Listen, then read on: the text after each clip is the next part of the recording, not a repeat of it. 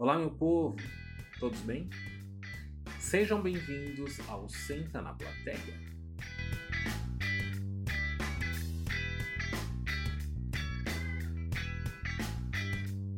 Primeiramente, eu quero lembrá-los que estamos nas redes sociais. Nos acompanhem por lá também. Então entre Instagram, arroba Senta na Plateia, Facebook, Senta na Plateia e Twitter, S Plateia.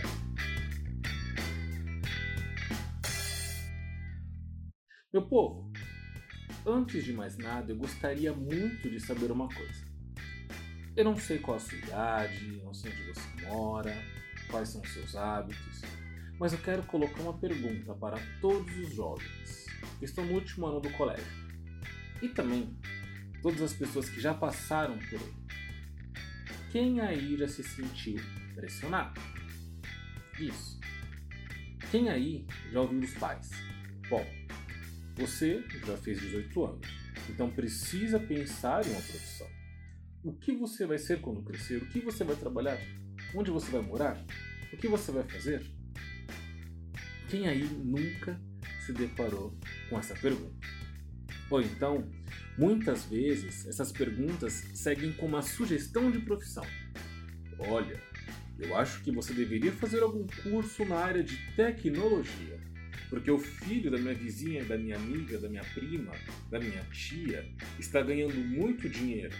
Então você precisa fazer. Ou então, ah, você deve fazer aquele cursinho, sim. Faz um cursinho por um ano, entra numa faculdade pública, porque eu já paguei a sua escola, eu já investi em você. E aí você terá grandes oportunidades de emprego. Ou então, por que você não faz uma faculdade de direito, medicina, TI, administração? Quando muitas vezes a sua vontade é simplesmente fazer nenhuma daquelas sugestões. É. Então, quem nunca pensou, poxa, mas por onde eu devo começar? Teatro ou cinema? Puxando agora um pouquinho para. Por isso, gente, que esse é o grande X da questão. E se porventura esse curso for algo ligado à arte, não só propriamente teatro, cinema, mas de repente artes visuais, dança, música. E isso, infelizmente, é uma coisa que é muito comum nessa área. Porque muitas vezes essas pessoas que têm um pensamento mais conservador, mais tradicionais, acabam absorvendo muitas das coisas que acontecem negativamente na área e acabam generalizando a profissão. É. Por exemplo, não temos também que deixar de lado que, infelizmente, muitas pessoas também da área contribuem para que ela seja denegrida. É claro que aí a gente acaba perdendo cada vez mais forças. Mas quem nunca escutou? Ah, mas esse mundo da arte é um mundo de pegação, porque ninguém respeita ninguém, as pessoas não respeitam as outras que são casadas, só usam drogas, e isso, e aquilo, e blá Gente, primeira coisa, qualquer lugar que existe um ser humano está propício a acontecer qualquer coisa. Então, se porventura você ali tiver aquela vontade de iniciar um curso focado na arte e o seu pai, ou sua mãe, ou qualquer outra pessoa vier com um discurso desse, você pode falar: Olha, você me educou, você me colocou no caminho, me mostrou as coisas certas e erradas, e eu cresci com isso. Então confie na educação que você me deu. Esse já é o primeiro ponto. E é um fato. Isso, infelizmente, faz com que muitas informações dentro da área acabam ficando um pouquinho dispersas. Pois é, e muitas vezes você até quer chegar a trabalhar numa área artística, mas não consegue. E por que também? Muitas informações ficam ali, somente naquela panela, com algumas pessoas do meio. Eu destaco alguns perfis que já vêm há um tempo quebrando essas barreiras, como própria imprensa marrom, a Krishna Marlon, ela é uma das pessoas que eu admiro muito e ela mostra, ela traz essa questão do mercado se abrir, exatamente para quem está chegando, para que saia daquela coisa, coisa do famoso QI, não é? Então eu quero trazer para vocês pelo menos umas duas situações que podem te ajudar a definir uma estratégia de carreira.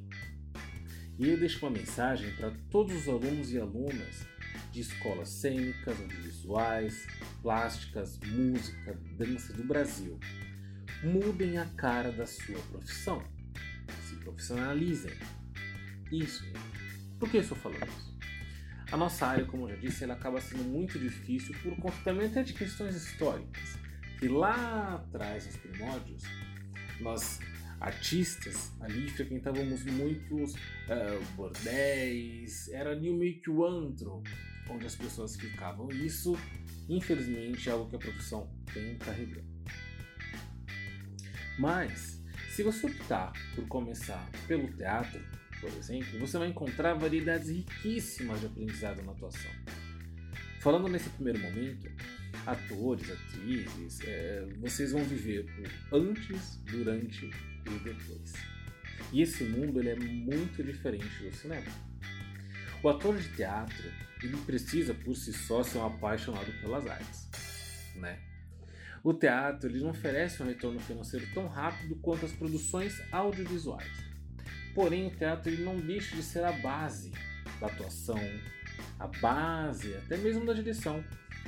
O iniciante ele pode começar com todo o entendimento, reconhecimento do seu corpo, onde o teatro te força a explorar esses sentidos, encarar os seus medos, romper os seus limites e vaidades. Imaginem aquele galã ou aquela atriz lindíssima, fazendo um personagem totalmente contrário a ela. Imaginem o quão legal e quão bacana isso pode ser. Isso também existe, claro, na TV e no cinema, mas é o teatro ele te força a cada apresentação a ser melhor, a te testar. Justamente porque cada sessão vai ser diferente, pois vai ter um público diferente, onde as reações serão diferentes. Muitas vezes essas reações serão instantâneas, onde as pessoas vão interagir cada vez mais, vão participar cada vez mais, ou não. Ou a cada timing, a cada coisinha que tem ali na peça para dar uma quebrada de gelo, tem público que não reage e fica quieto. Ou diria mais, imagine você tá ali fazendo uma comédia e você perde um timing. As pessoas não vão rir da sua piada, ou daquele seu, seu momento cômico, melhor dizendo. Você não pode se abalar, você vai ter que seguir. Poxa, você foi se mover na cena, no palco, né, de um ponto A para o ponto B, você caiu. Continue no personagem. Caia como personagem, levante como personagem. Usa aquilo. Poxa, eu errei o texto, ah, eu vou parar porque agora o diretor vai me matar, as pessoas não vão entender. Não, continua. Continue no contexto da história. Claro que tudo isso no audiovisual é diferente. Se você erra uma marcação, claro que não por muitas vezes, mas o diretor corta e você faz de novo, você consegue repetir. No teatro, você só consegue fazer isso nos ensaios. Se você está apresentando, aconteceu qualquer outra coisa, continue. E essa é uma das melhores e maiores escolas para um ator, para um cenógrafo, para um, enfim, uma pessoa de som, para todo mundo. Isso é lindo, porque faz o artista a pensar. E a peça teatral, no seu âmbito geral, isso que eu estou comentando não é considerado nem 10% do teatro. Já no cinema, o ator com audiovisual ele tem a capacidade e um enorme né, de, de alcançar a audiência muito mais rápido do que o teatro. E é claro que também por isso que o retorno financeiro do teatro é um pouco mais lerdo do que o retorno financeiro com audiovisual, tendo em vista também que infelizmente não é uma cultura do brasileiro a frequentar teatros. Uma por conta de valores, por conta de acessibilidade, enfim, tem várias questões, mas eu espero que isso mude um dia. Porque, afinal, tudo começou ali, né? Mas ainda assim, É, com o audiovisual você consegue alcançar uma audiência muito rápido, muito rápido. Por exemplo, hoje com o celular você consegue ver qualquer vídeo que seja em aplicativos, que seja no YouTube, no TikTok, no Instagram. Então você está ali, você pode montar uma produção pequena e pronto, você vai conseguir ali alcançar um público muito bacana se o seu conteúdo for bacana. Veja como isso é importante. Por isso que as produções hoje independentes, elas precisam cada vez mais estar presentes nesses meios de comunicação. Poxa, eu entendo a dificuldade, até porque as contas chegam e você precisa pagar e viver, e comer e etc. Mas ainda assim, quanto mais produções independentes você fizer, entrar nesse mundo tecnológico onde você consegue expor para o mundo inteiro o seu trabalho, fica cada vez mais fácil de você atingir um objetivo. Fácil no sentido não de tempo, mas como eu já disse, de acessibilidade, pois as pessoas vão conhecer o seu nome. Eu destaco aqui o próprio Steven Spielberg, o Van Diesel, muitos diretores e atores começaram com curtas-metragens. Foram colocar em festivais, foram ganhando seu espaço, os seus lourinhos de conquista em festival, e assim foram criando um nome, porque as pessoas andam nos mesmos lugares. Então por isso que você também precisa cada vez mais investir em você. Você precisa ser o protagonista da sua história. Então, ou seja, seja e tenha mais resiliência, um alto aprimoramento, persistência, não desista. Uma vez que você já tem dentro de si ou uma imaginação do que você vai fazer na sua vida, que seja começar no teatro ou no cinema, pesquise. Vá aos teatros, vão ao cinema, vão nas escolas teatrais, vão nas escolas de atuação para TV e filme e converse com as pessoas. Tente conversar com o maior número de pessoas que vocês conseguirem.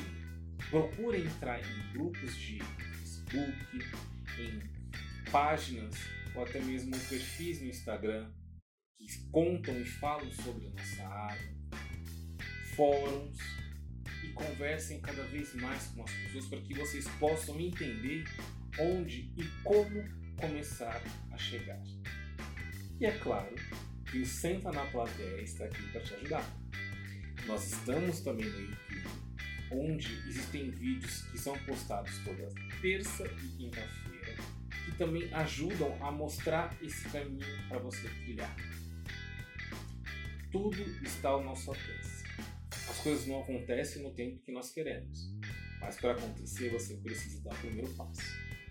Por isso, não desista, se aprimore. Se você sentir uma dificuldade, ah, mas eu gostaria muito de fazer um curso, mas eu não tenho dinheiro, existem outras formas para que você aprenda. Use a internet, ela está aí para isso, tá certo? Muito obrigado por mais um episódio, programa aqui do nosso podcast. Compartilhem nos grupos de WhatsApp, no seu Instagram, no seu Facebook, para que todas as pessoas tenham acesso a esse tipo de informação. Vamos ajudar o amiguinho, tá certo? Muito obrigado, galera. Muito obrigado. Um grande abraço. Tchau, tchau.